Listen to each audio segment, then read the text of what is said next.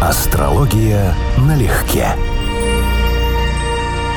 Привет, Константин. Здравствуй, Анечка. Друзья, всем супер загадочные приветы. Здрасте, здрасте, здрасте. Шутка такая есть, а анекдот. В седьмом томе сочинения Юлиана Семенова «17 мгновений весны» вкралась опечатка. В шифровке на странице 237, седьмая строка сверху, вместо 6354892399047 следует читать 6354892399048. Редакция приносит свои извинения. Хорошо.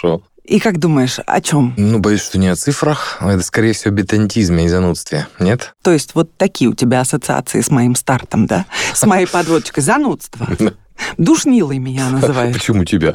Анекдот. А в чем? Душный анекдот. Анекдот о шифровке. М, М, Криптология. Ничего себе тема. Мы с тобой оба не специалисты, на секундочку. Но это не мешает нам рассуждать как о чем, диванным о чем- экспертам. О чем угодно, как диванным экспертом, да, правильно. Ну, то хотя бы у нас честный статус в этом плане. Абсолютно. Мы вообще честны, практически как дети, Мгм. не испорченные. У нас есть послание, у нас в смысле у мирян, у землян, написанное неизвестным автором на неизвестном языке и, соответственно, с неизвестным алфавитом. Подобный тип письменности, как в этом манускрипте, не встречается больше нигде. Ни в каких папирусах, манускриптах, наскальных надписях, вообще нигде. Эта книга иллюстрирована. Мгм. Правда, ученые предполагают, что иллюстрации могли быть сделаны позднее, может быть, с целью запутать, а может быть и без таковой. Но эти растения в большинстве своем тоже в нашей природе не встречаются. Мгм. Я говорю о так называемом манускрипте Войнича Мгм. или рукописи Войнича. Мгм. Структурный анализ текста показал, что это не подделка, что автор писал примерно 8 слов за одно макание пера, Мгм. четкий устойчивый почерк, безусловно существовавший каким-то образом язык, точнее, шифровка. Мгм. И эту шифровку не могут расшифровать уже несколько сотен лет. Книга в свободной продаже. Я загуглила. На всех крупных библиоресурсах Рунета ее можно приобрести. Всего 240 страниц в нем. Но удивительно, Константин, что удалось дешифровать ученым послания разных цивилизаций, живших в разные периоды на нашей планете, начиная от ацтеков, Мгм. шумеров, вавилонян, но не манускрипт Войнича. Давай с тобой поговорим, что, во-первых, в астрологии отвечает за качественные сложные шифровки, каковых человечество знало немало, а во-вторых, что ты думаешь про эту волшебную рукопись? Ну, споры про рукопись, насколько я знаю, до сих пор идут, и это реально интересный вопрос, потому что она похожа на рукопись из параллельной реальности, потому что все кажется правдоподобным и одновременно немножечко не таким, как и есть, да, то есть не только в шифровке дело, а в том, что вот именно, что то, что описывается, не соответствует реальности. Это, я знаю, что породило целую субкультуру подделок, не самой рукописи Войнича, а в таком же стиле странные изображения, странные тексты, чтобы можно было поставить на полку, полистать. Мне такие штуки жутко нравятся, честно говоря. А кому нет? Ну, кто не любит книги, например, да, или кому не нравится, что ему дурит голову, наверное, нет, я знаю таких людей. Кто не Но- любит книги, но мне вот это срочно вот ощущение, да, вот это вот, вот это вот тайны, да, скрытого, вот этих интересных иллюстраций, которые непонятно о чем. В этом есть Нептун. Это самое главное, да, там кажется загадка, ты находишь в этом глубокий смысл, и комбинация, скажем, Меркурий и Нептун в карте, она считается одной из самых типичных для людей, которые увлекаются тайным. А, скажем, оппозиция Меркурий-Нептун, так я видел даже несколько примеров, ну, известных людей есть. Это тут касательно тематика разведка, конспирология. Это люди прям системно могут увлечены этими вещами. Тут мы с тобой говорим и про алхимию, и Мгм. про астрономию, потому что рукопись содержит различные разделы. Но давай по порядку.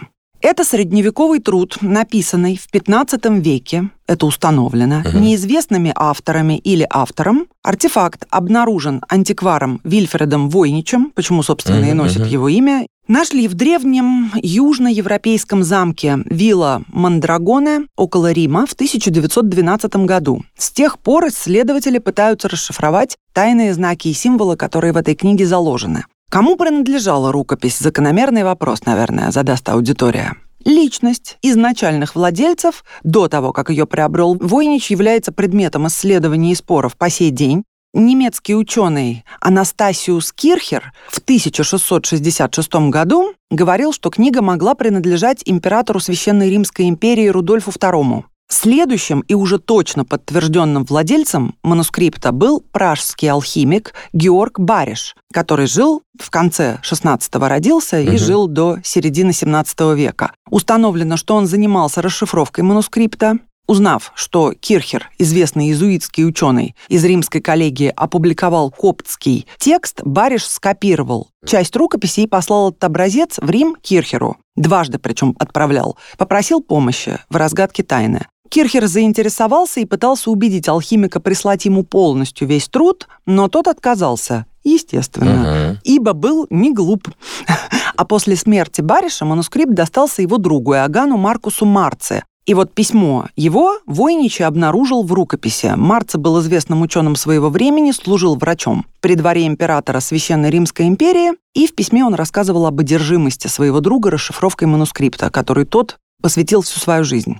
И вот после смерти Бариша книга 300 лет пролежала в хранилищах иезуитов. Сейчас там не хватает некоторого количества страниц. Предполагается, что нумерация была не изначальной. То есть, видимо, владелец или тот, кому она попала, все пронумеровал, отсутствует часть страниц, что дополнительно усложняет расшифровку. Сейчас книга хранится в библиотеке редких книг Бейнеке Ельского университета США. Как ты считаешь, каким образом происходит так, что на протяжении почти полутысячелетия никто не сумел ничего расшифровать совсем? Даже клинопись расшифровывали. Если я правильно помню, вот как раз с клинописью достаточно яркий пример, потому что там была удача. Был так называемый розетский камень, на да, котором да, да, да, было да. несколько на нескольких языках, один из них был известен. И Поход вот, Наполеона помог. Ну да, то есть, по сути, даже не в Наполеоне дело, а в том, что один и тот же текст написан на двух языках, один из которых был известен. И в итоге можно было восстановить синтаксис другого языка, его структуру, зная, о чем текст, и таким образом как бы накладывая содержание. Здесь же они подходят именно к задаче, как подходят к дешифровке вот реально зашифрованного текста. А это не так легко, как может показаться, потому что без ключа без алгоритма. А некоторые вещи восстановить толком невозможно. Ну, опять же, может быть, что искусственный интеллект сможет решить эту проблему, потому что его обучаемость и скорость действия явно в ближайшее время будет расти и заменит в том числе, я так думаю, что и хакеров, и будет использоваться хакерский инструмент, и как инструмент дешифровки. Но это, видимо, действительно какой-то текст достаточно стоящий и, возможно, далеко не единственный, который вот носит такой характер. Просто рукопись Войнича сделали ну, совершенно культовым таким интернет-мемом и маскотом, вот, то есть, потому что это известный факт, да, но сколько таких еще существует? Алхимики же почти все писали зашифрованные тексты.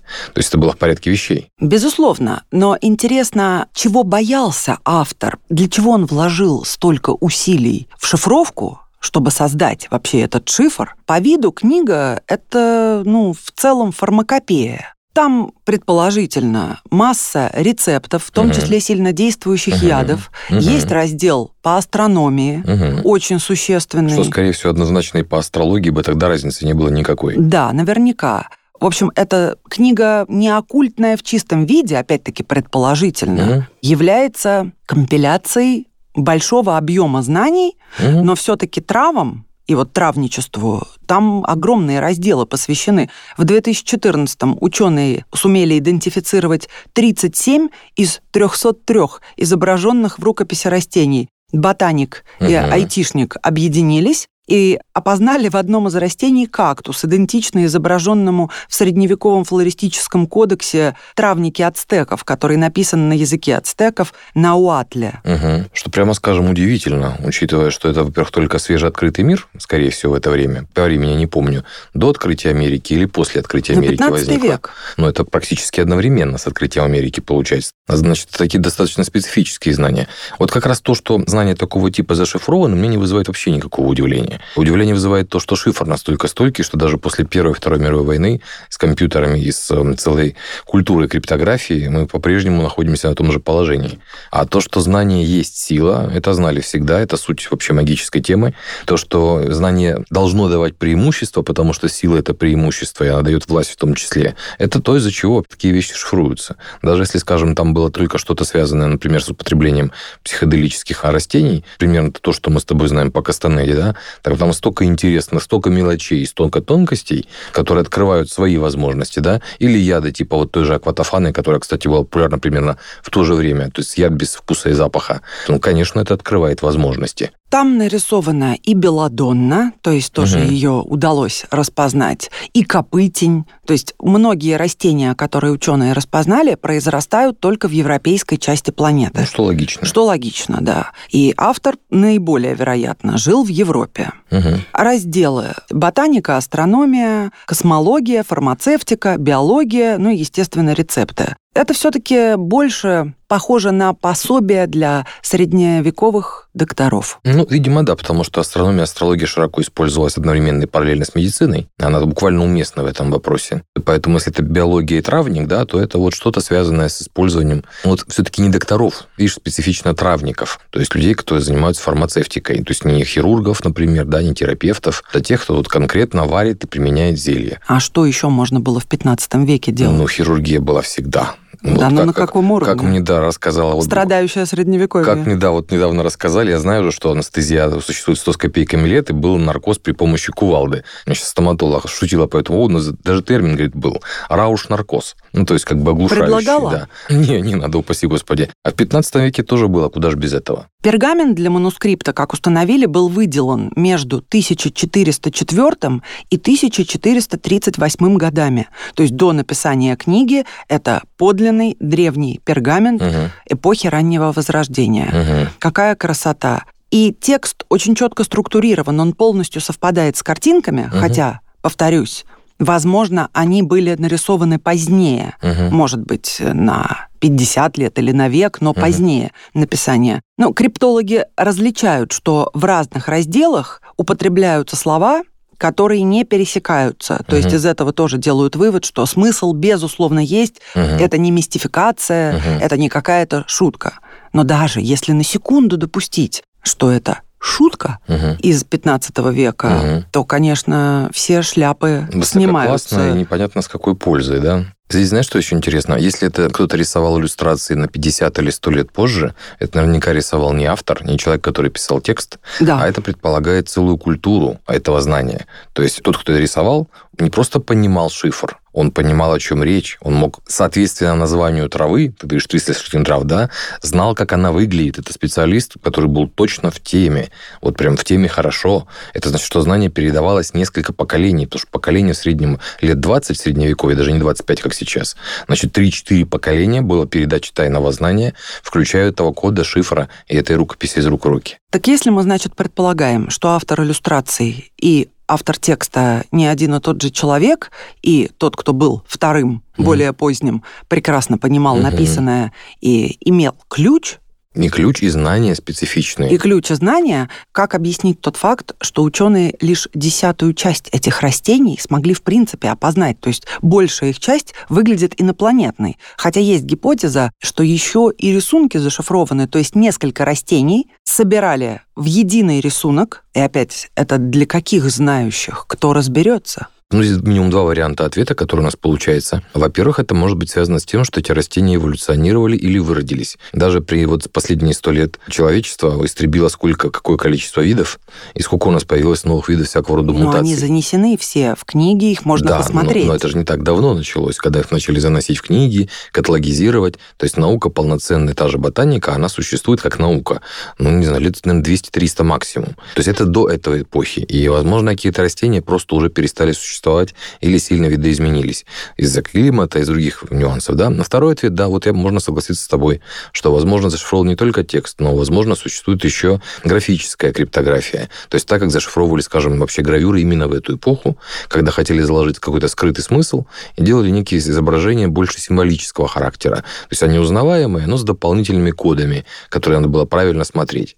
Но обычно мы это знаем по еще раз гравюрам, да, не по ботанике. Возможно, здесь тоже какой-то Альбрехт. Дюрер Дюрер? Да, да, да, вот он один из, наверное, самых таких известных, но они все этим увлекались на самом деле. Это и у Рафаэля, и у да Винчи, и у Микеланджело. У них у всех это было, потому что это было частью культуры этой эпохи. Книга и произведение искусства должны говорить. И обученный человек может читать это как историю, прям по шагам. Ну и церкви так строились. А не помнишь веселый мимас, гравюру Дюрера «Рыцарь и смерть», где всадник рыцарь на коне, uh-huh. и рядом стоит это дьяволоподобное uh-huh. существо, и приписка «мелочи не найдется», и там настолько выражение лица хорошо совпадает с этой фразой. Собачку не подберете, да?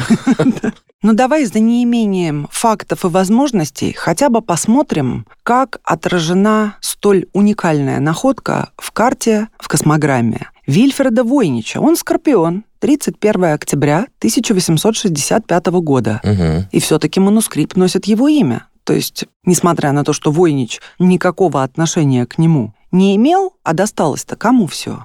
Пока ты смотришь. Угу. Для меня, например, совершенно неудивительно, что такая загадка досталась именно Скорпиону. Что-то в этом есть. Хотя, понятно, могло достаться есть, кому угодно, точно, но, да. но именно Скорпиону. А пока ты смотришь дальше, скажу еще, что жена Войнича – Этель Войнич, автор романа «Овод», который был очень популярен в СССР. Да ты чё? Да. И, кстати, мир, да. в честь Этель Войнич назван кратер Войнич на Венере. Угу. Чем наш скорпион, антиквар, библиофил и польский аптекарь заслужил счастье? Так, ну из очевидных сочетаний есть, конечно, акцент на Скорпионе, то есть Солнце в Скорпионе, Меркурий в Скорпионе, Марс в Скорпионе, Сатурн в Скорпионе. То есть такое очень значимое, мощное соединение. То есть Солнце-Сатурн, кстати, вот имеет прямое отношение, судя по всему, к вопросу, потому что такое соединение должно было давать человека, который не просто консерватор, а учитывая Скорпион, вот как ты его сказал, архивариус, кто он там?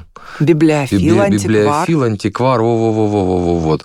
Очень въедливый. и не с- врач. и далеко не самый приятный, на самом деле, в общении, но, скорее всего, весьма грамотный. Потому что, как э, говорил Николас Кульпепер, многие хорошие профессионалы, при этом не очень хорошие люди. Не удивляйтесь этому, потому что так бы завязано на свойства ума. Меркурий здесь тоже в Скорпионе, и у него Меркурий-Марс в Скорпионе, и оппозиция с Плутоном. Оппозиция с Плутоном к этому всему набору – это как раз ситуация, второй аспект, который можно было бы ожидать. Почему он с этим связан? Дело в том, что Меркурий-Плутон комбинация в картах – это второй претендент на работу с шифрами, с криптографией и подобного рода вещами. Меркурий и Нептун обычно про тайны, и именно про интерес к тайне. Вот он типичен для людей, которым интересно скрытое и неявное. Даже вот на уровне разведчиков реально скрытых я знаю такие варианты. А вот Меркурий и Плутон больше про понимание, как работает система, тем более, если это водная стихия. Поэтому это вот и про криптографию, и про комбинации всякого рода, и про, может быть, и про шахматы, и про подобного рода вещи. И, конечно, это человек сложный. И понятно, почему его это зацепило, и почему он наверняка потратил время на это. В дальнейшем это просто стало именем нарицательным, но я понимаю, почему он был неравнодушен к этой сфере. В 2017 году российские ученые Института прикладной математики имени Мстислава Келдыша Российской Академии Наук пришли к следующему выводу, что манускрипт написан на двух языках с исключением гласных букв. По мнению экспертов, содержимое рукописи зашифровано по такому принципу. Из текста, записанного на двух языках, Мгм. удаляются все гласные и все пробелы. Получившиеся наборы символов соединяют в новый текст, предварительно разбросав пробелы по нему. Хм, неплохо. Опять а же, это, опять же, только гипотеза, Да. и ничем это пока не помогло понять. Ну, фактически это два шифра. Первый – это шифр переноса букв или слов в другие слова, буквы, да?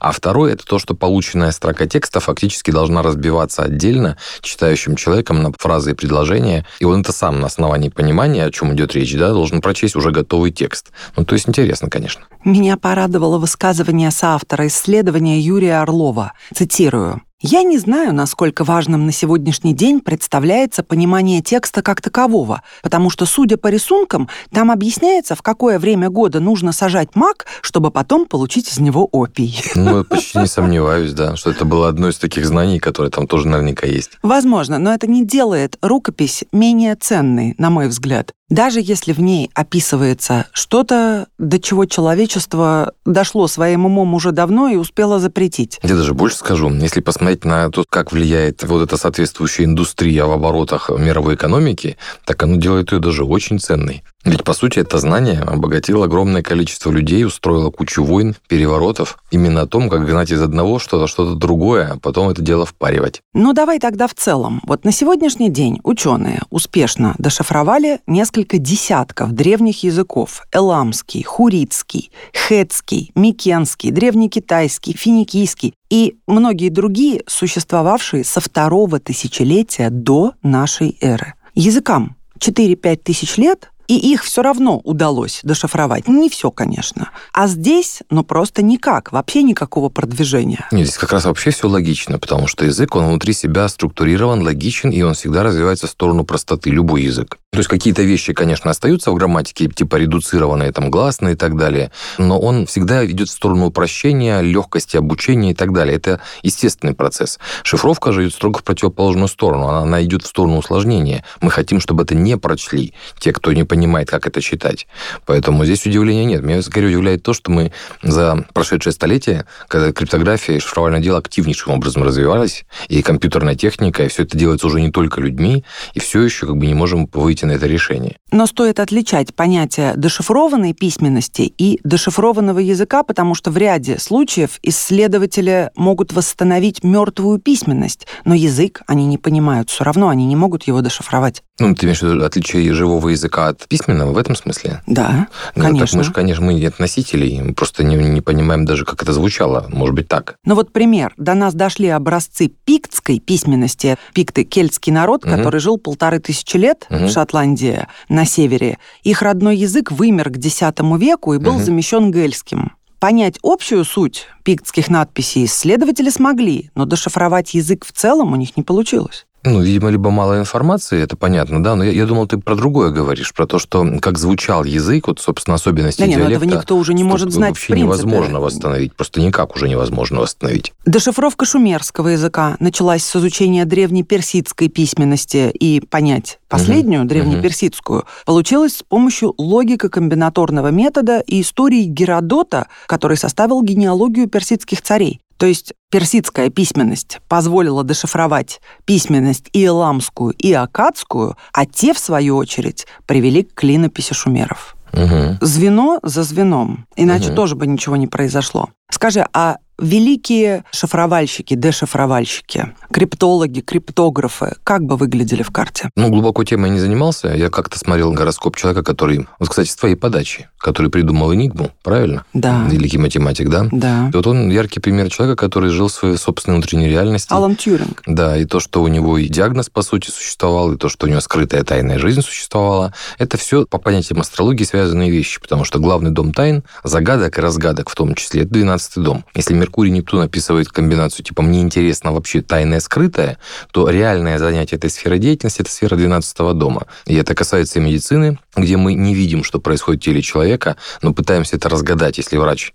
разгадать и исправить. Это касается науки профессиональной, где тоже 12 дом описывает тайну, которую, кроме там узкого количества людей, десятков или сотен в мире, никто, может, и не понимает. Они говорят фактически на своем языке о том, что для других недоступно. То есть это позитивное чтение 12 дома. А про розетский камень, который ты упомянул, почему я сказала, что повезло? Французы-то нашли его во время похода Наполеона, угу. и к счастью, там была и иероглифика, и дематическое письмо, и одна из форм египетского письма, угу. применявшихся для записи текстов на поздних стадиях развития египетского языка, и греческое письмо. И из-за того, что было несколько версий, угу. удалось восстановить первоначальное значение. Угу. А в 1810-х Шампальон, так называемый отец египтологии, расшифровал большую часть дематического письма, установил родство языков и в 1822 году представил свой доклад о дешифровке некоторых иероглифов. И с этого началась комплексная наука египтология. Многие науки, египтология, ассириология, начались именно с прорыва в расшифровке. Угу, угу. Как это в мунданном поле мы бы увидели? Честно сказать, даже не знаю, но тема крайне интересная, потому что каких-то еще сто лет назад самой старой цивилизацией считался Египет. Это было вот все, что мы знаем достоверно про историю человечества, самую старую. Вот египтяне были самой старой цивилизацией. Дальше были догадки.